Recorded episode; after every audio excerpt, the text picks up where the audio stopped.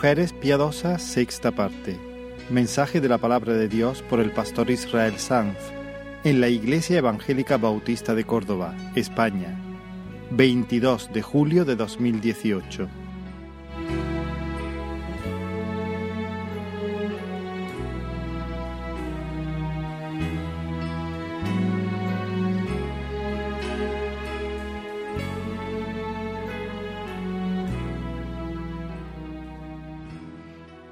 Estamos en medio de una serie de mensajes basada en la carta de Pablo a Tito. Este es el noveno mensaje y es el sexto que dedicamos a las exhortaciones que Pablo da eh, referentes a, las mujeres.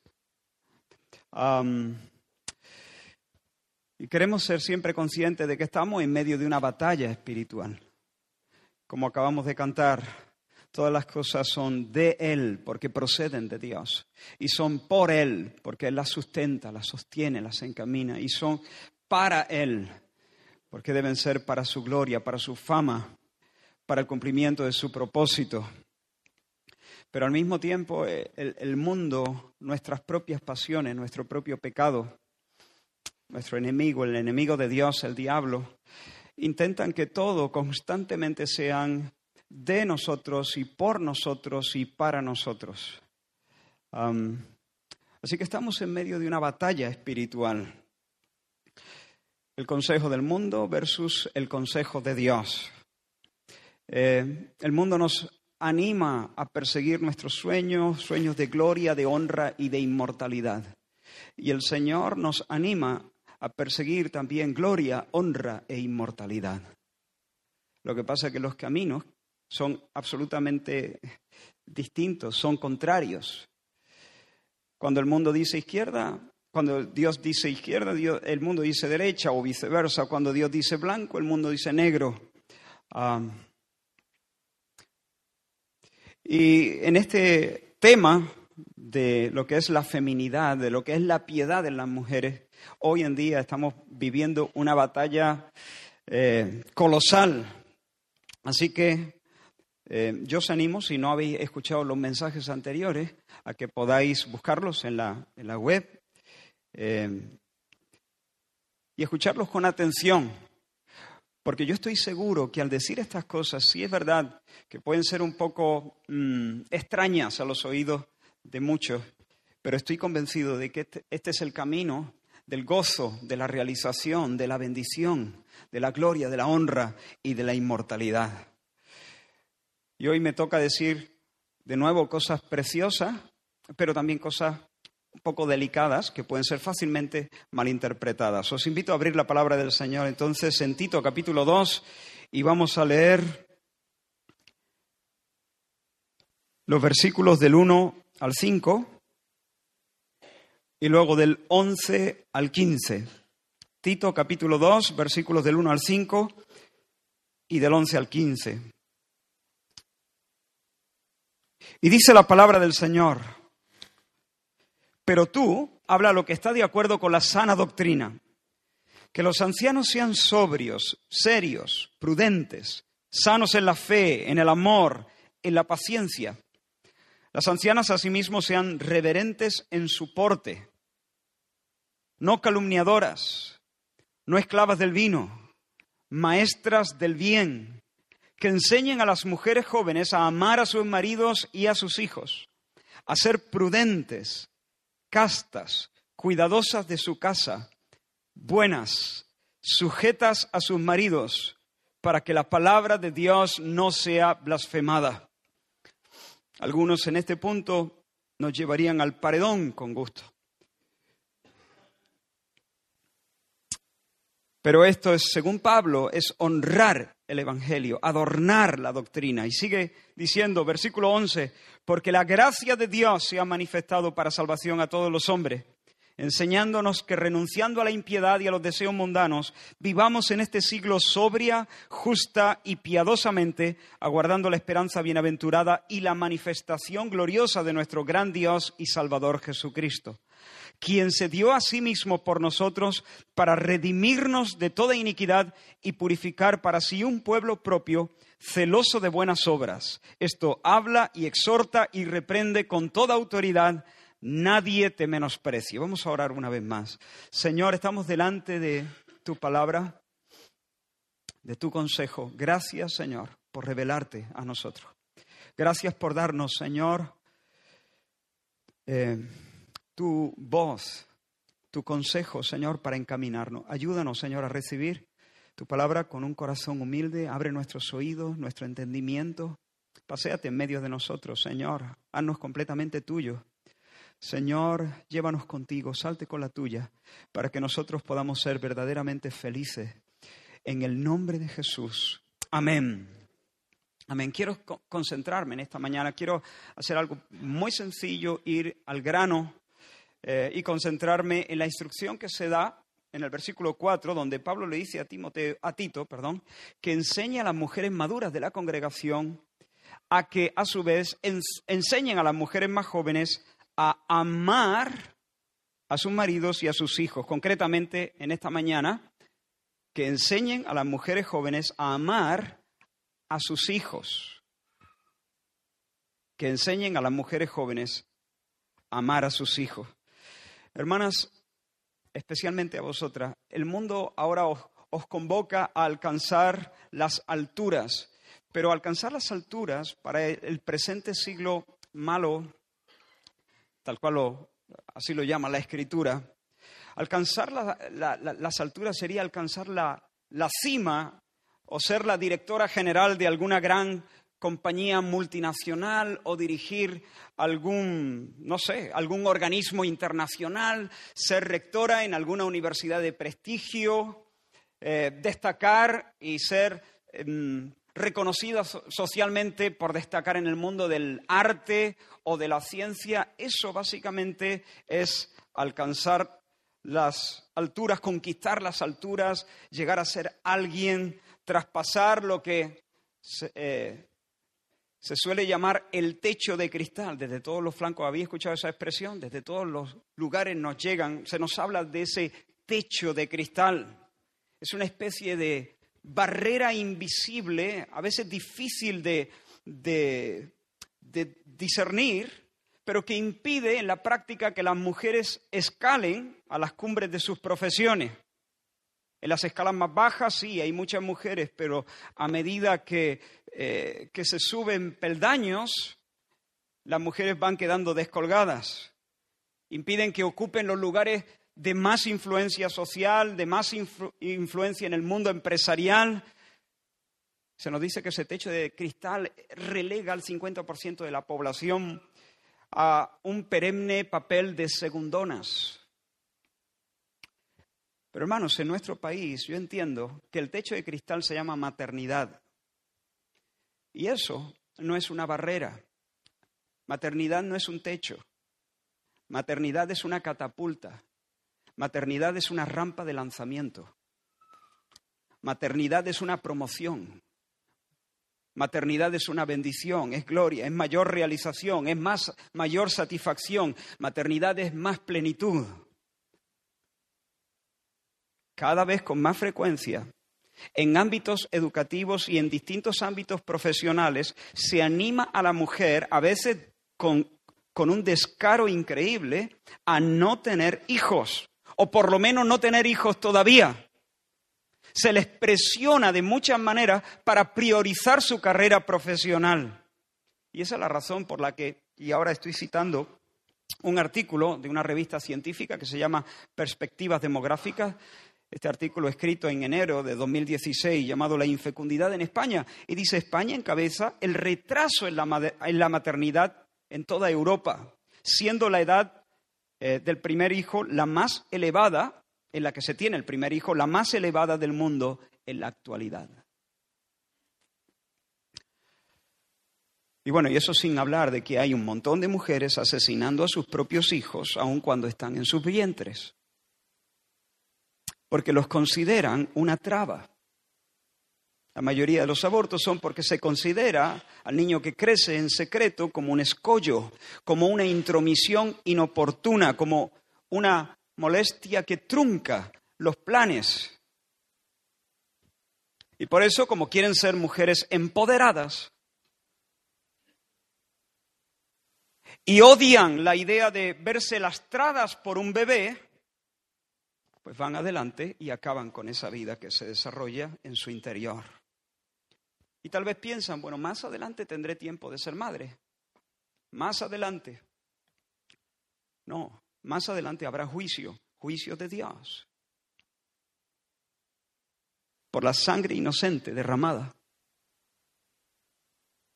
A menos que haya un arrepentimiento sincero, un arrepentimiento profundo y traumático, como todos los arrepentimientos. Pero muchas Muchas mujeres no se sienten preparadas psicológicamente para renunciar a su ambición y renunciar a su sueldo y ver cómo el cuerpo luego se les deforma y se restringe su libertad para entrar y salir cuando les apetezca.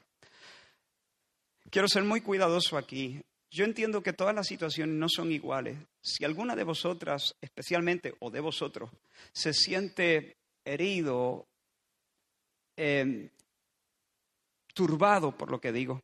Yo os animo a no sacar la peor de las conclusiones. Eh, ven, acércate, dímelo, házmelo saber.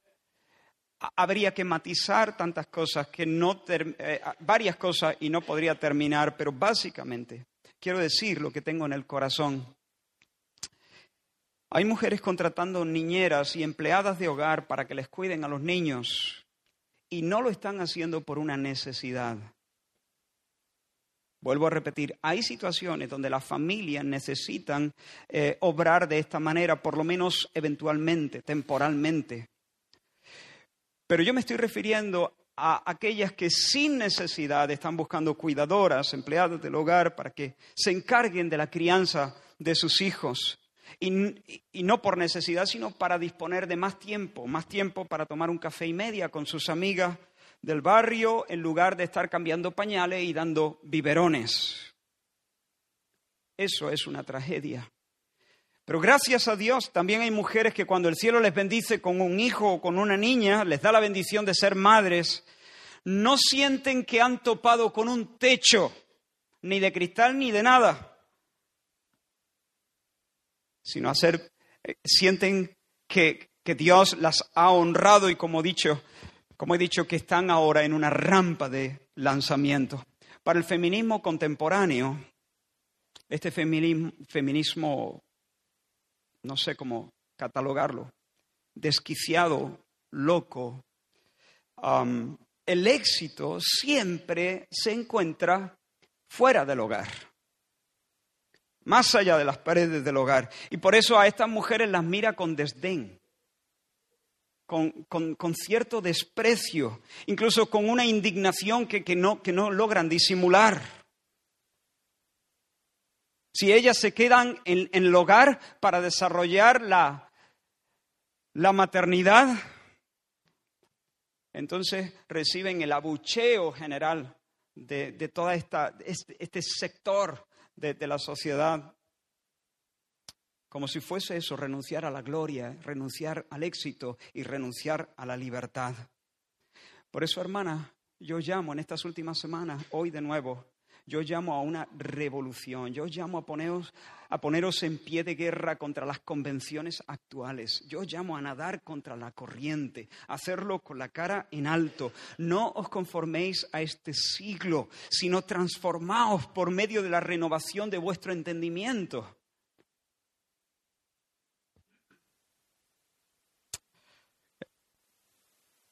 Los hijos no son una carga. Los hijos son una bendición del Señor. Los hijos son un regalo de Dios.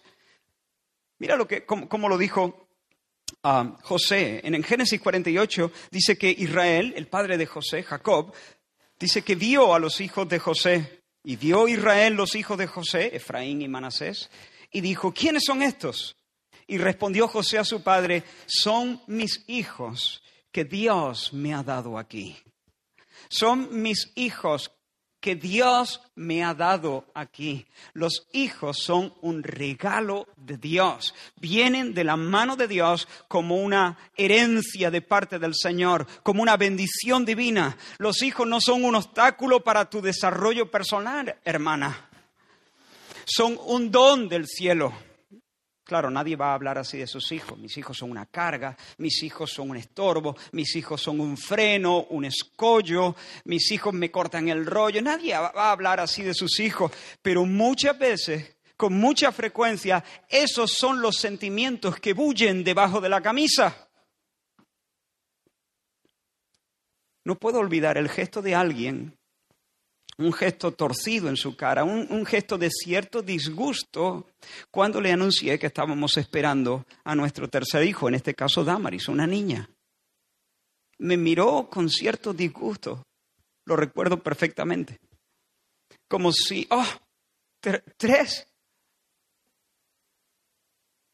como si fuese algo que, como si me hubiese echado un tanque en la solapa, como si me hubiera metido en un cepo, como, como si me hubiese, no sé, eh, como si me estuviese equivocando profundamente, como si me estuviera metiendo en la boca del lobo.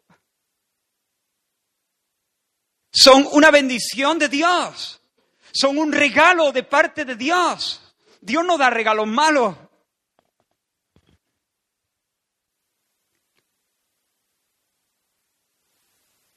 Deséalos búscalos. Tener hijos es algo muy bueno.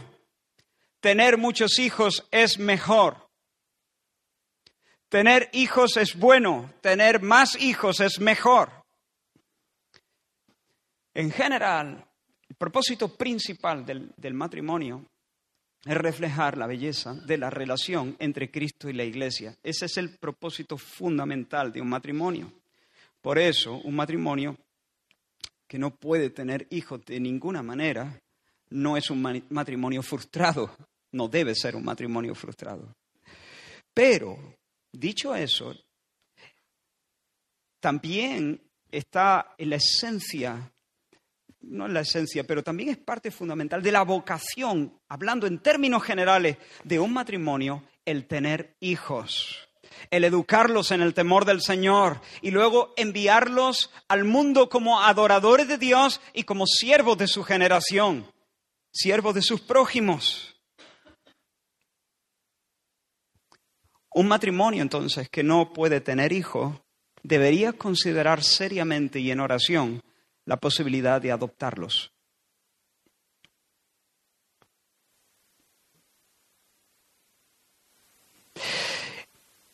Está mal decidir no tenerlos con motivos egoístas. Es decir, para poder viajar más. No es que yo estoy preocupado por la superpoblación del mundo y no quiero eh, eh, añadir problemas al planeta. Primero, eso no te lo crees ni tú. Segundo,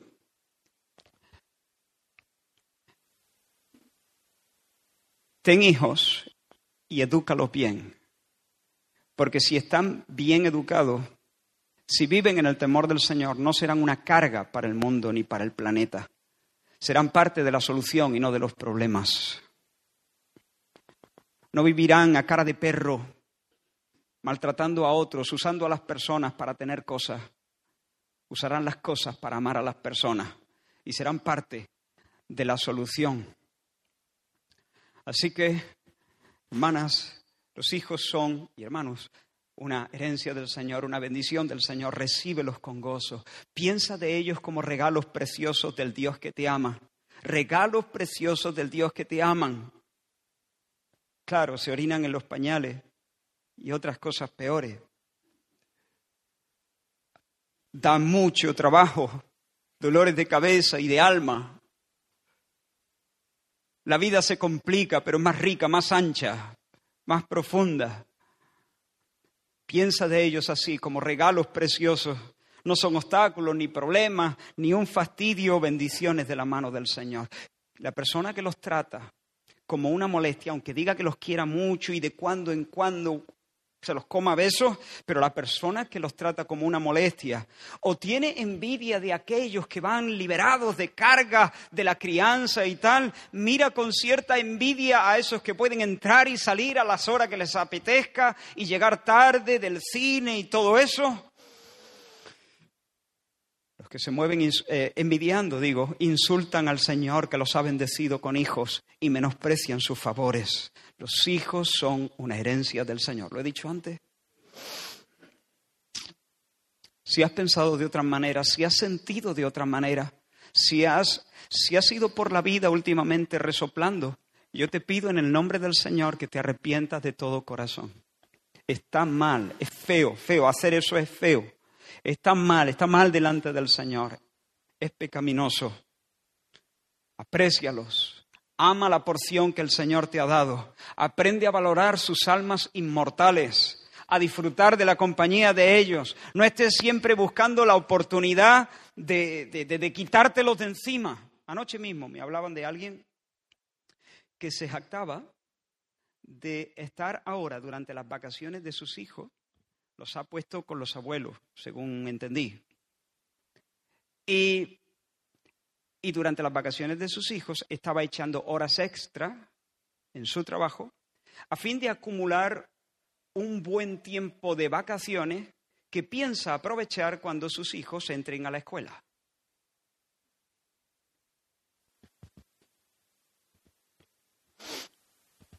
Qué triste, qué egoísta, qué ceguera, qué falta de discernimiento para distinguir entre lo bueno y lo mejor. Hermana mía, con todo respeto y con todo cariño, no los dejes en la guardería para salir al mundo a realizarte. Críalos, prefiérelos a ellos. Realízate realizándolos. Realízate realizándolos. Hay un montón de personas que pueden dirigir igual de bien que tú esa empresa pero solo tú puedes ser la madre de tus hijos.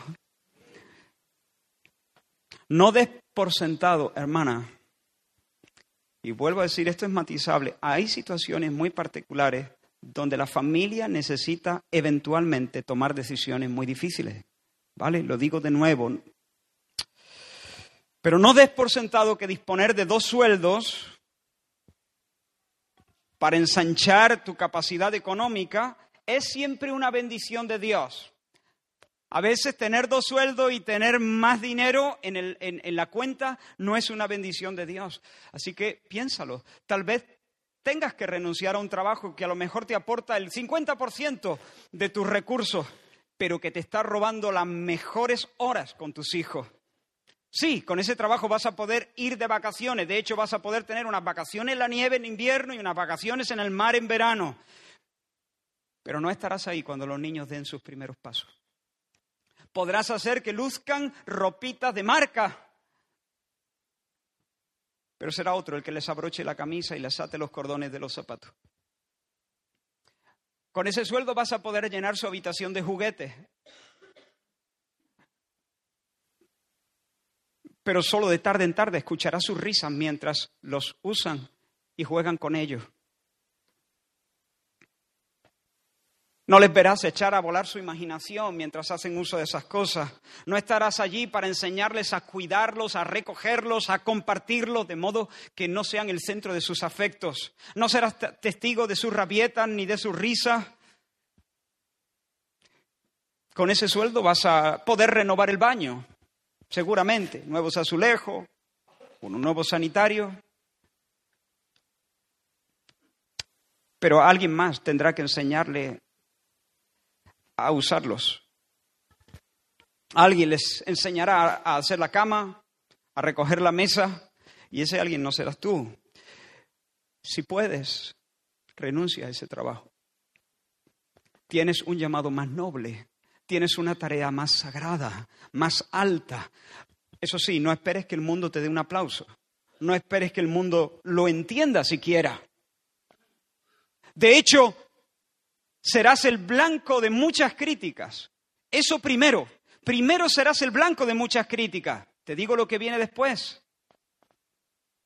después te envidiarán. Después te envidiarán. Permitidme leer una cita de un tal J.R. Miller, 1840-1912, hace tiempo de esto. Y él a su vez, en medio de la cita, eh, cita eh, a un tal Richard Newton. Y dice, hay mujeres que consideran los cuidados y preocupaciones de la maternidad como tareas demasiado insignificantes y comunes para sus manos. Cuando llega un hijo, emplean a una niñera quien por una compensación semanal acuerda hacerse cargo del pequeñito para que la madre pueda estar libre de esa carga y dedicarse a cosas que considera más distinguidas y valiosas. ¿Será demasiado fuerte la siguiente acusación? Sigue diciendo. La madre ha nutrido su cuerpecito hasta nacer. Ahora cualquiera sirve para nutrir su alma. La niñera despierta sus primeros pensamientos, aviva sus primeras emociones, da comienzo a la delicada acción de las motivaciones sobre la voluntad. Ella forma sus tendencias, de ella aprende a jugar y a vivir. Así la joven madre queda en libertad para vestirse y salir, visitar y recibir, cumpliendo su responsabilidad de educar una vida inmortal por medio de una representante. Y termina diciendo, ¿existe en esta época deshonrosa algo más deshonroso que esto? Nuestras mujeres abarrotan la iglesia con el fin de recibir la inspiración de la religión para cumplir sus obligaciones cotidianas y luego reniegan de la principal de las fidelidades, la más solemne de todas las responsabilidades. Fin de la cita. Hermanos, se necesitan mujeres que tengan un corazón para el hogar, que se entreguen en cuerpo y alma para edificar el reino de Dios, amando a sus esposos, amando a sus hijos. Como dije la semana pasada, yo no estoy en contra, nosotros no estamos en contra de que una mujer pueda trabajar fuera del hogar y tener un trabajo remunerado, siempre que se asegure de que su primera responsabilidad está bien cubierta. La mujer virtuosa que se nos presenta en Proverbios 31 es una mujer que hace tela, telas y las vende y tiene tratos con los mercaderes. No es una mujer eh, que, que se limita a las tareas domésticas, pero sí es una mujer que prioriza las labores domésticas y su, y su familia viste vestidos dobles, como dice la Escritura.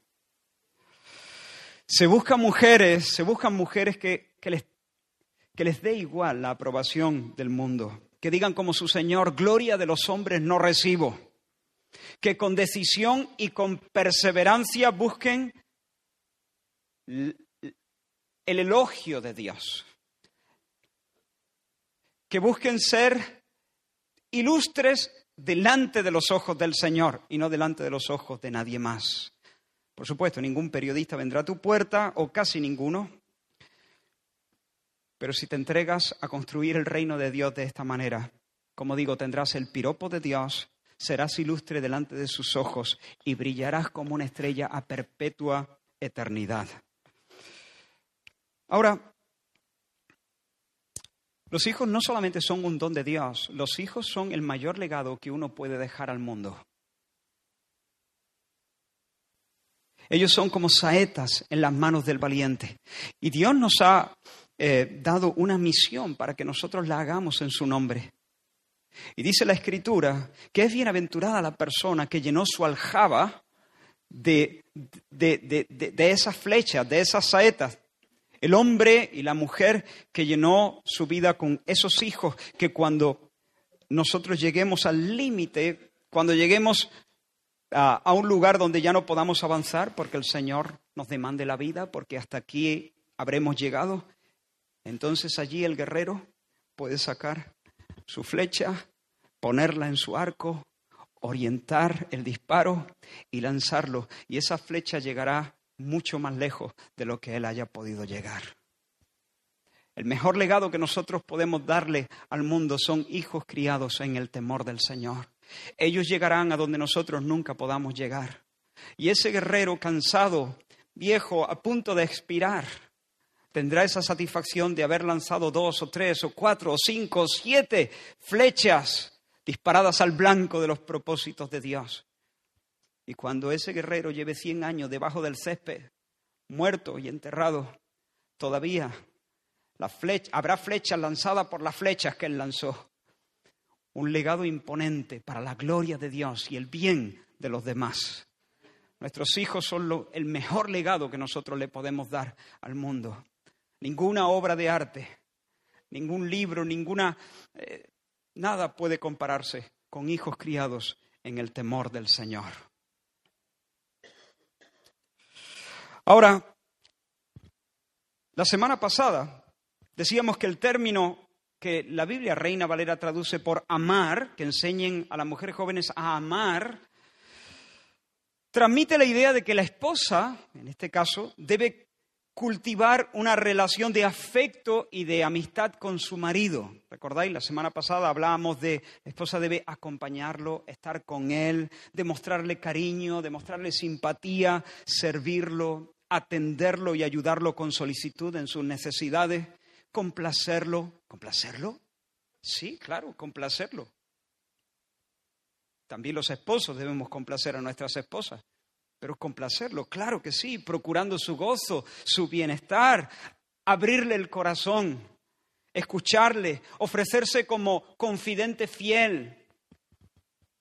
Que el esposo tenga la oportunidad de hablar sus secretos, sus frustraciones, sus anhelos, sus miedos, sus esperanzas, orar por él, todo eso. Pues bien, cuando la Biblia habla de que las mujeres deben aprender también a amar a sus hijos, está usando el mismo concepto. El concepto es igual que esa mujer de Dios tenga un corazón inclinado hacia sus hijos, que cultive un afecto hacia ellos, ternura creciente hacia ellos, que crezca en simpatía, que se muestre cercana, que cuando les dé su tiempo y sus cuidados y sus cuidados lo haga con visión, con gozo, con una disposición amable y generosa. Eso es lo que está queriendo decir.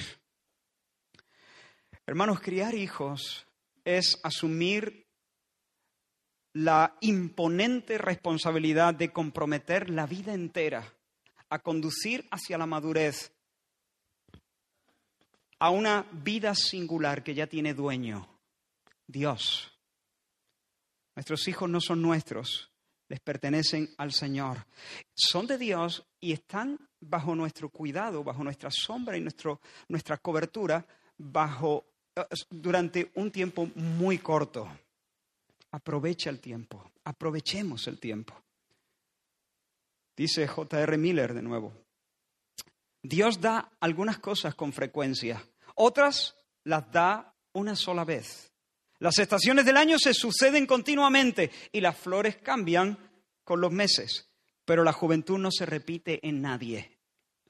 La niñez viene solo una vez con sus oportunidades. Lo que se quiera hacer para sellarla con belleza debe hacerse con rapidez. Y otro autor, John Drescher, dice, ahora es el tiempo de amar Mañana el bebé ya no será mecido. El párvulo ya no preguntará por qué. El estudiante ya no necesitará ayuda con sus lecciones, ni traerá a sus amigos a casa para pasar un buen rato. Mañana el adolescente habrá hecho sus decisiones más importantes. Se pasa demasiado rápido. En septiembre despediremos a Samuel no para siempre. Espero que venga la mayoría de los fines de semana, pero ya sale de casa para vivir en otra ciudad, iniciar sus estudios universitarios. Qué rápido, qué rápido, demasiado rápido. Señor, enséñanos a contar nuestros días de tal forma que traigamos sabiduría al corazón. La vida es un soplo, es como esa verdina que crece por la mañana se, y luego muere por la tarde. Como esa flor que, que, que, que dura un día. Es como una neblina que sales a la calle y allí está. Y sin darte cuenta, a los cinco minutos ha desaparecido. Así que hermana, quiero daros varios varias exhortaciones, varios consejos basados en este texto. Cuídalos, cuida a los niños, cuídalos con una alegre dedicación. ¿Vas a tener que llenar tu vida de renuncia? ¿De renuncia? Pues claro, claro que sí. Pero hazlo. Renuncia a lo peor o a lo, renuncia a lo bueno, digámoslo así, para obtener, para retener lo mejor. No les sirva resoplando. No le, no les sirva eh, eh, hablando entre dientes, maldiciendo tu suerte. Cántate algo mientras te sacrificas por ello.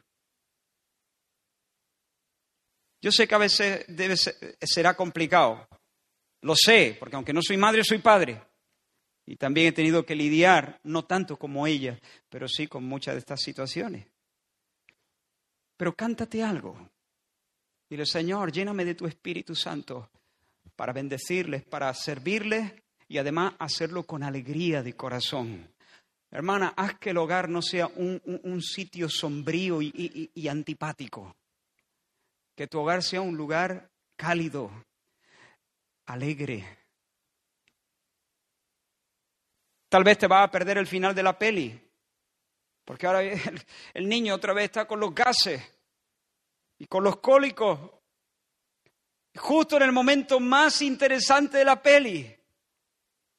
Pero cuando pase el tiempo y lo veas afeitarse y graduarse y casarse y asumir nuevos retos, Tú no, tú no te vas a acordar de la peli. Tú vas a conservar como un tesoro en tu pecho esos pequeños sacrificios y pensarás, te lo aseguro, que han merecido la pena. Hermana, esmérate cuando guisas para ellos. ¿Por qué no? Si te esmeras cuando guisas para personas menos importantes. ¿O hay personas más importantes?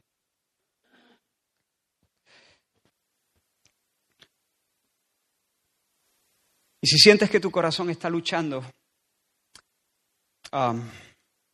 pídele al Señor, clama al Señor, Señor, dame visión, porque ah, me canso, Señor, dame visión, porque, porque a veces los árboles no me dejan ver el bosque, porque me agobio, porque a veces estoy eh, frustrada, Señor, dame visión, ensancha mi corazón, ayúdame, a, dame tu corazón para que yo pueda estar contenta con la porción que tú me das y servirte con un, con un corazón alegre.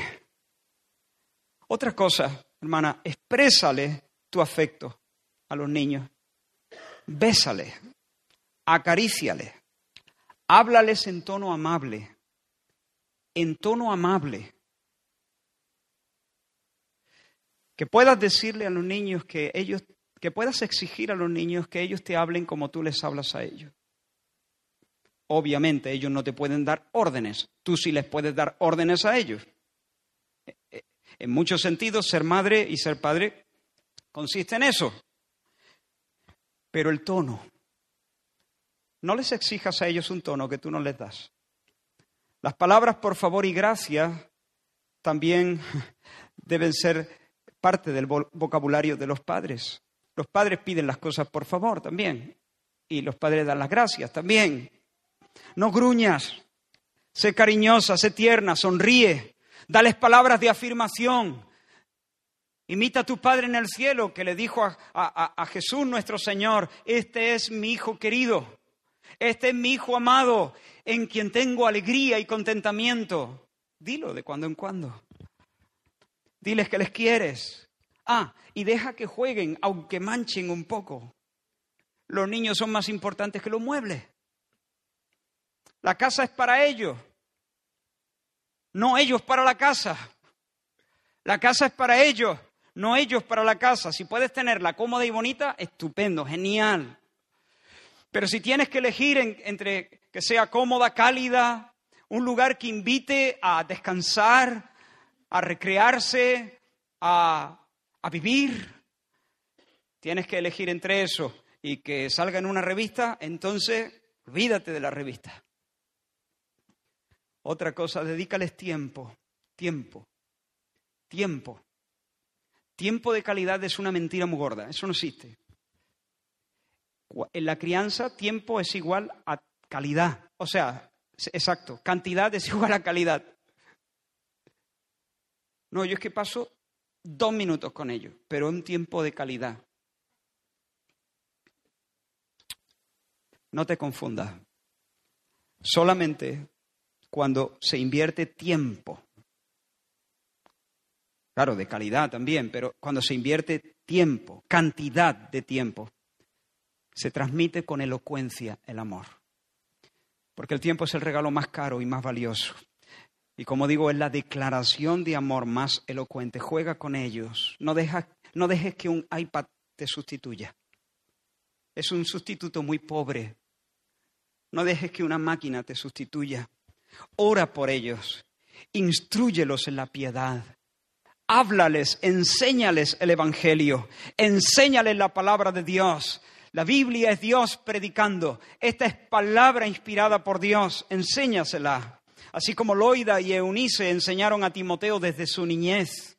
Infúndeles el respeto por el nombre de Dios.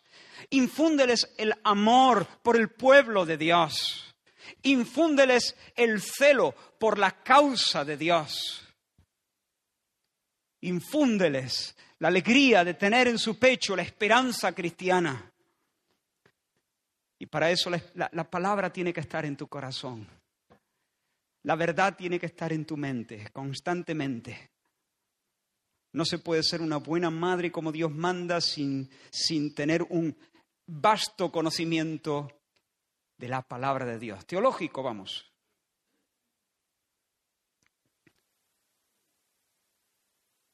Por eso predicamos y enseñamos la palabra de Dios con seriedad, de forma sistemática. ¿Por qué?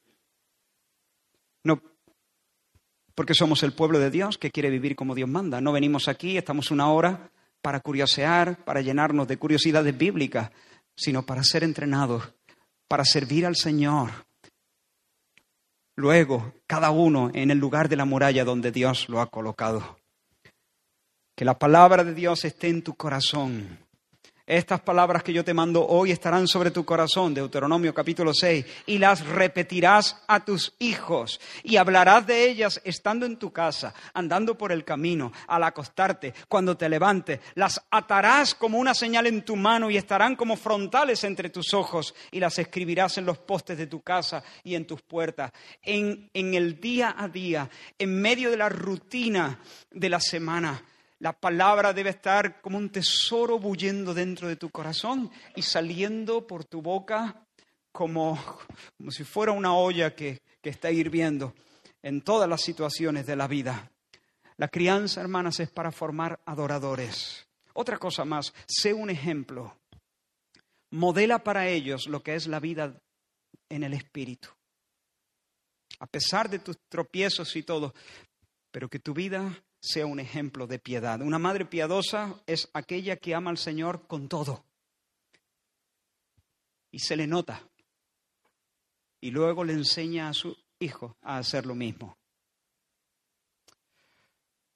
Otra cosa, no dejes de crecer y de buscar instrucción y sabiduría bíblica. Quiero haceros dos recomendaciones a las mujeres de la congregación.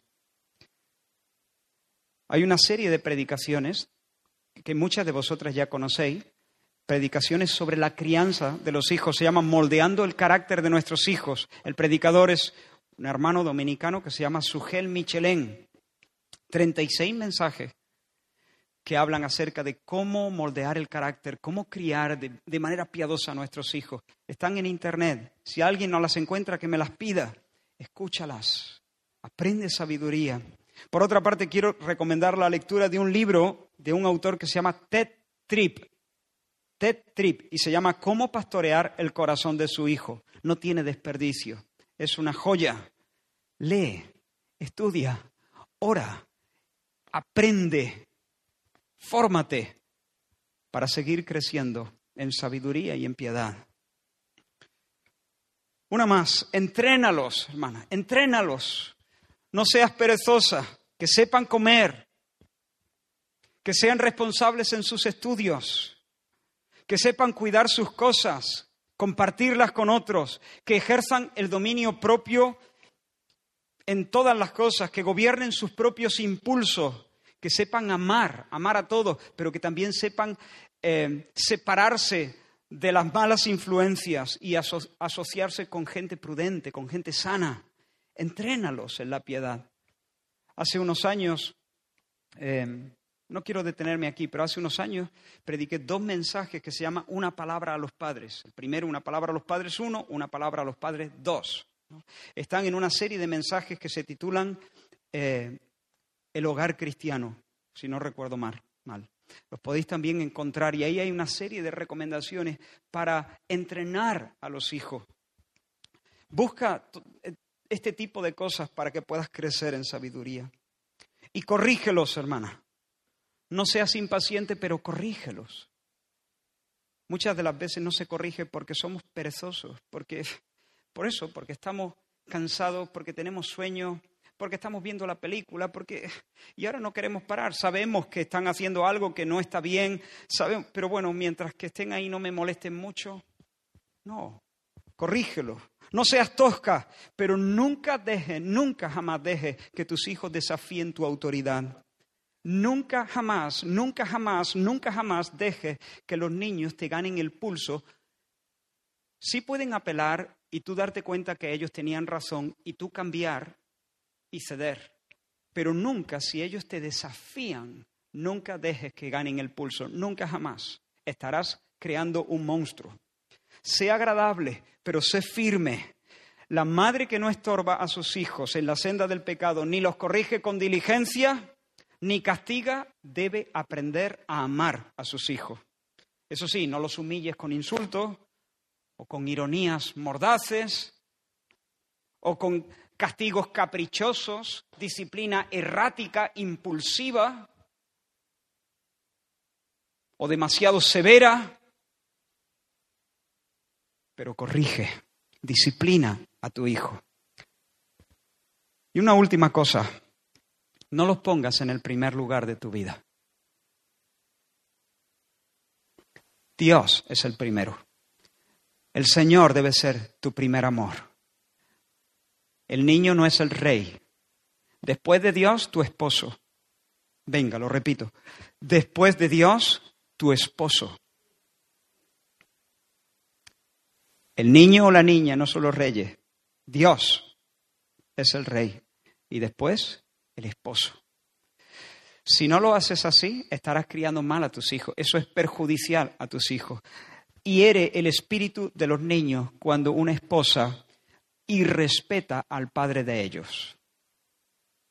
O ignora al padre de ellos. O no le da un lugar de honor. Así que no los pongas a ellos en el primer lugar. Estoy terminando. El mundo te dice, dedícate a tu profesión, entrégate a la conquista de tus sueños, de tus anhelos, busca la gloria, la honra y la inmortalidad. Dios te dice exactamente lo mismo, que busques, no de tus sueños, pero sí te dice que busques gloria, honra e inmortalidad.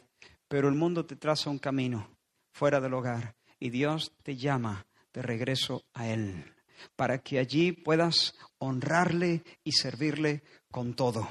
Dios te invita a las alturas, pero te invita a las alturas volcando tu corazón en amar a tus hijos. Mira lo que dice el Salmo 127. He aquí herencia del Señor son los hijos, esto ya lo mencioné. Cosa de estima el fruto del vientre. Como saetas en mano del valiente, así son los hijos sabidos en la juventud.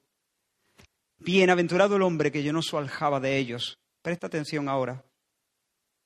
No será avergonzado cuando hablare con los enemigos en la puerta. Esto está escrito en una cultura del honor. En una cultura del honor, lo peor que le puedes pasar a alguien es quedar avergonzado. Sin embargo, aquí dice, el que llenó su aljaba, el que llenó su casa de hijos, el, que se sacrificó en buena medida su juventud, invirtió, mejor dicho, su juventud en la crianza de hijos. Cuando pase el tiempo, cuando esté lleno de flaquezas, en ese lugar de la ciudad, de la puerta donde se toman las decisiones importantes. en medio de la plaza pública, en medio de la ciudad, esa persona no será avergonzada. ¿Por qué?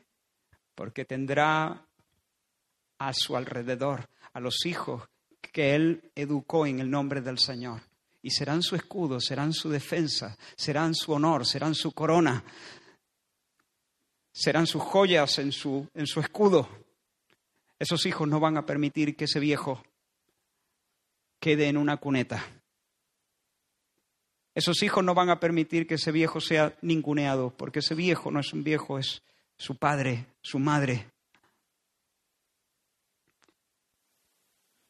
Se levantan sus hijos, Proverbios 31, y la llaman bienaventurado, bienaventurada, perdón, y su marido también la alaba. Dos puntos, y esto es lo que le dicen, muchas mujeres hicieron el bien, mas tú sobrepasas a todas. Es decir, mamá, eres la mejor, ¿no? Tú sobrepasas a todas. En el siglo I era común encontrar eh, en las tumbas de algunas mujeres, a modo de epitafio, estas dos palabras.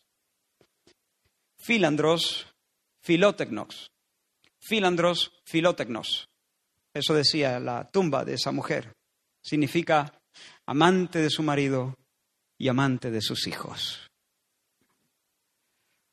¿Sabéis? Hay señoras aquí así, de esa manera, que el Señor las ha levantado para amar a sus esposos, no de una manera perfecta, pero sí de una manera eh, de una manera muy genuina, muy sincera, muy auténtica, muy real, no de boca, sino de corazón y amantes de sus hijos. Y nosotros le damos gloria al Señor por eso. Tal vez no tengas un título universitario, ni seas conocida en la academia. Tal vez no hayas tenido una capacidad económica grande. tal vez no, no hayas sido portada en ninguna revista. Pero Queremos deciros desde aquí, yo en nombre de todos, bienaventuradas. Bienaventuradas sois. Os admiramos. Pero quiero terminar haciendo un llamado a aquellas que, que han sido mm, arrastradas por la mentalidad de este, de este siglo, de este mundo. Si has estado pensando buscar realización y plenitud en otras cosas, te pido por favor que consideres la palabra del Señor. Si yo estoy interpretando bien lo que la Escritura dice, entonces esta es la palabra del Señor. Y tienes que escoger. El mundo dice izquierda, Dios dice derecha, Dios dice blanco, el mundo dice negro. Dios dice esto es gloria, el mundo dice esto es servilismo, esto es esclavitud, esto es machismo, este es el engendro del heteropatriarcado, esto es del, del tiempo de los dinosaurios. Y sin embargo Dios dice, este es el camino, camina por él y sé feliz y sé dichosa y come tu pan en paz y alégrate en la vida que el Señor tu Dios te da. Tú tienes que decidir. Si por lo que sea abrazado el consejo del mundo, yo te digo, arrepiéntete en el nombre del Señor. Y si aquí hay madres que han estado criando a sus hijos resoplando, arrastrando los pies, quejándose, que han, que han sido, que en el fondo de sus corazones han estado considerando a los hijos como una traba, como un estorbo, como un lastre, como una carga insoportable y secretamente han estado envidiando a los que se mueven a otro ritmo y de otra manera porque no tienen que, llevar sobre sí a cuestas ese trabajo. Si has estado viviendo de esa manera, entonces seguro que se te ha notado. Pero no quiero que salgas de aquí con un peso insoportable sobre tus hombros. No quiero que salgas de aquí para tirarte a la vía y decir, vaya mala madre que soy. Pero te digo lo que lo que te he dicho tantas veces, hay perdón de parte del Señor. Uno puede justificarse, ah, uno puede eh, luchar contra esto, bueno, pero es que en mi caso, pero si el Señor te está confrontando con tu pecado, no luches más, no te justifiques. Reconócelo, lo he hecho mal. He caminado en dirección eh, en una dirección equivocada, lo he hecho mal, Señor, no entendí tu consejo. A veces por ignorancia, a, veces por, eh, por rebeldía. Pero ya sea por ignorancia o por rebeldía, necesitas arrepentirte. Arrepiéntete. Hay perdón en el Señor para que Él sea reverenciado. Y no solamente hay perdón, hay restauración y hay poder. Dios puede darte la gracia de vivir los años que tienes por delante eh, siendo llena con el Espíritu de Dios y viviendo como Dios manda. Y si ya no tienes tus hijos contigo, pues puedes ser una persona que, que pueda enseñar a otras a partir de tus propios fracasos, pero a partir de los tratos que Dios tuvo contigo y tomar eso que en principio fue un fracaso y redimirlo para el Señor y para bendecir a, decenas de mujeres y decenas de generaciones de hijos. Así que corre al Señor en esta mañana, confiesa tu pecado. Si tienes que pedir perdón a tus, a tus hijos, hazlo. No seas orgullosa, hazlo. Si has vivido últimamente ladrando o gruñendo, hazlo, pídele perdón y bendícele. Háblales con la ternura de Cristo. Si sois un matrimonio sin hijos, porque habéis decidido no tenerlos, porque queréis viajar un poco, vale ya. Eh, está bien, un rato, pero si llevas ya ocho o diez años viajando, te vas a marear. Mete las maletas en el armario. Adelante, te estás perdiendo, te estás perdiendo una bendición de Dios enorme.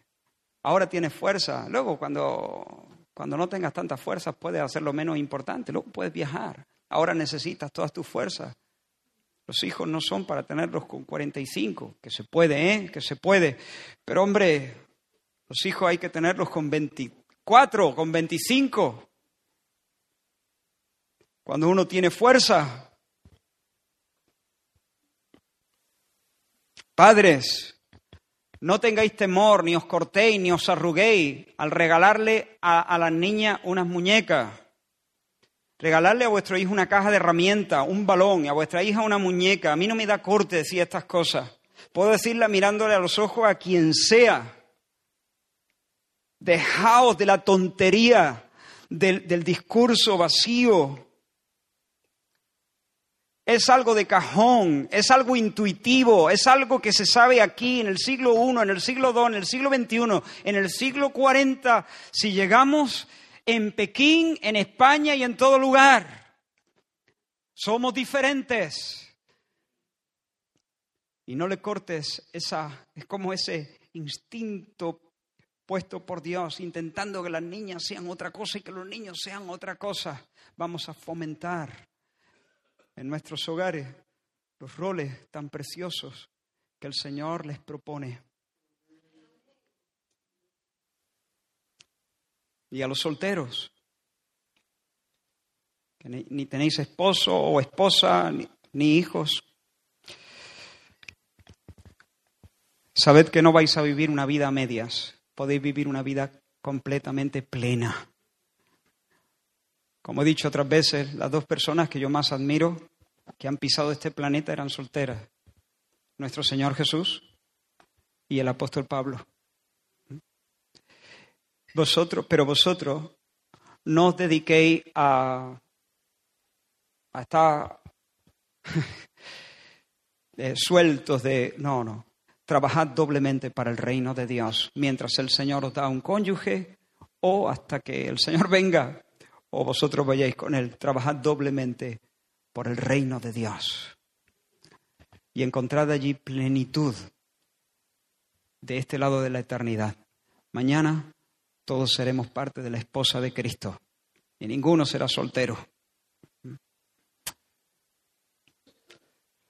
Vamos a orar. Gracias, Señor.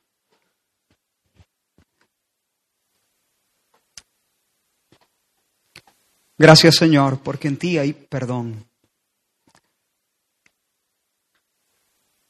Y estos temas, Señor, nos confrontan a veces con nuestra estrechez. Pero, Señor, Padre, tú has dado a tu Hijo Jesucristo para morir en la cruz por los pecadores y por su obra allí en el Calvario. Señor, tú ahora ofreces perdón y una vida nueva. Y tú te ofreces a nosotros, Señor, como nuestro Salvador. Y queremos, Señor, pedirte que tú enternezcas nuestro corazón y nos des, Señor, ese don del arrepentimiento y nos limpies de nuestro pecado, Señor. Y levante, Señor, en medio de esta congregación y en medio de tu pueblo, mujeres, Señor, que presenten un contraste grande en medio de esta sociedad em, ciega, miope, que ha perdido los papeles. Gracias, Señor, porque tú nos has dado los papeles en tu palabra, Señor. Nos fiamos de ti, Señor, nos fiamos de ti. Ten tratos con cada uno de nosotros, en especial con las mujeres, Señor. Levántalas, Señor, para ser mujeres piadosas en medio de esta generación. Úngelas con tu Espíritu Santo, dales la gracia que viene de lo alto, Señor, para andar por encima de las convenciones, Señor, por encima de las expectativas del mundo, Señor, para andar como tú mandas, Dios mío. Señor, y que sus vidas brillen tanto. Señor, que sea innegable que tu propuesta es mejor. En el nombre de Jesús. Amén. Amén. Que el Señor os bendiga. Fija tus ojos en Cristo, lleno de gracia y amor. Y lo terrenal